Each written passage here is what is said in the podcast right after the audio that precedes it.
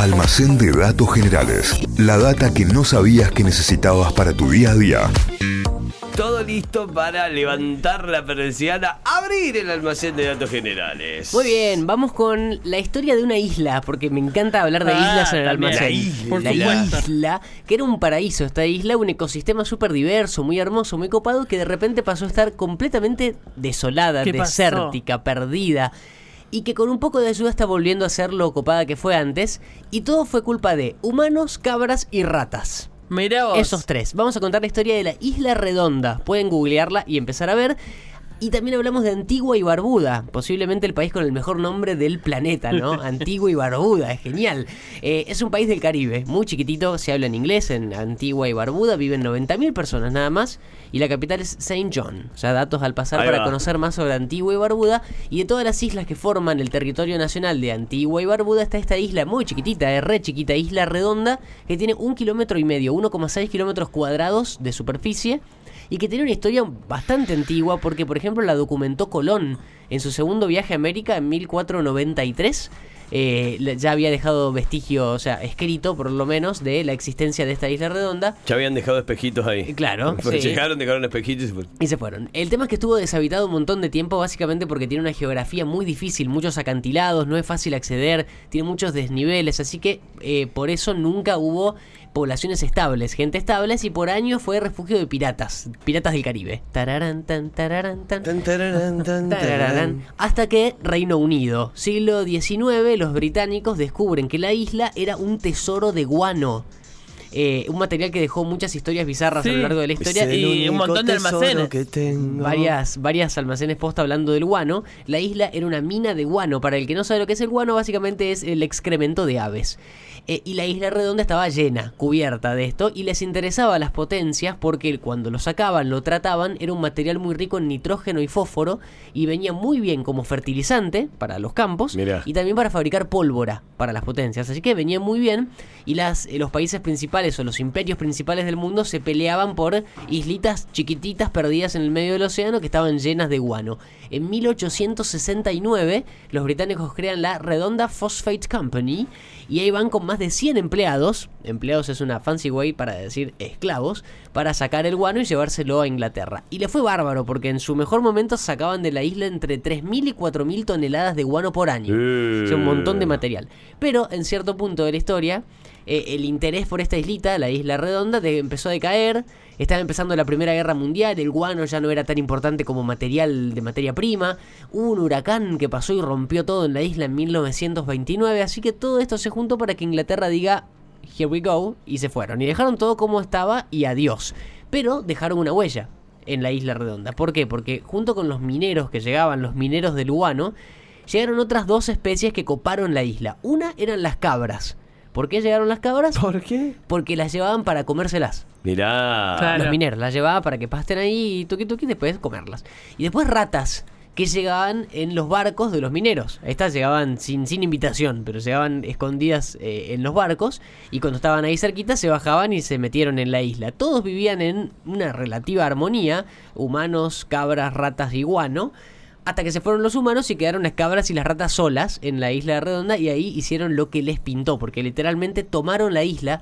Redonda era eh, muy rica en cuanto a biodiversidad, había especies endémicas, tanto de animales como de plantas, famosa por, por ejemplo, búhos, iguanas que eran solamente que vivían en esa isla, y un montón de especies de pájaros que llegaban y hacían sus nidos ahí. Bueno, las cabras y las ratas se encargaron de eliminar todo, de comerse todo lo que encontraban en la isla, y con el paso de las décadas, decíamos principios de 1900, pasó esto que se fue Inglaterra de la isla, eh, la isla redonda se convirtió en un desierto porque no había ni animales ni plantas, nada más que cabras y ratas, en una isla de un kilómetro y medio cuadrados en el medio del Caribe.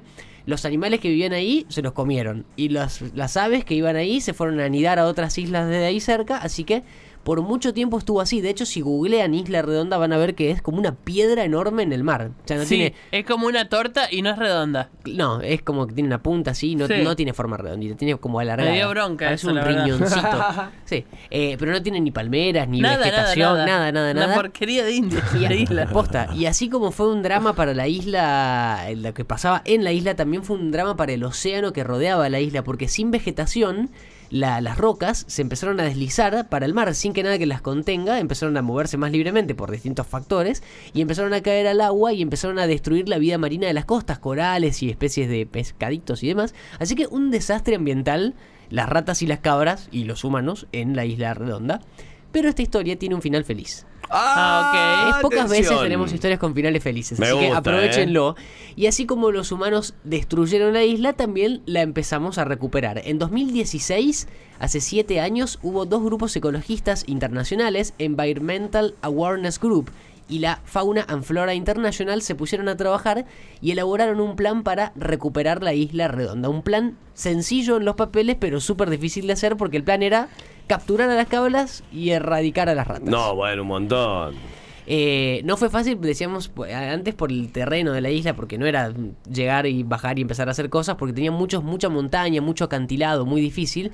Para las ratas, por ejemplo, empezaron a tirar cebos desde helicópteros. Y a las cabras las fueron sacando prácticamente de a una.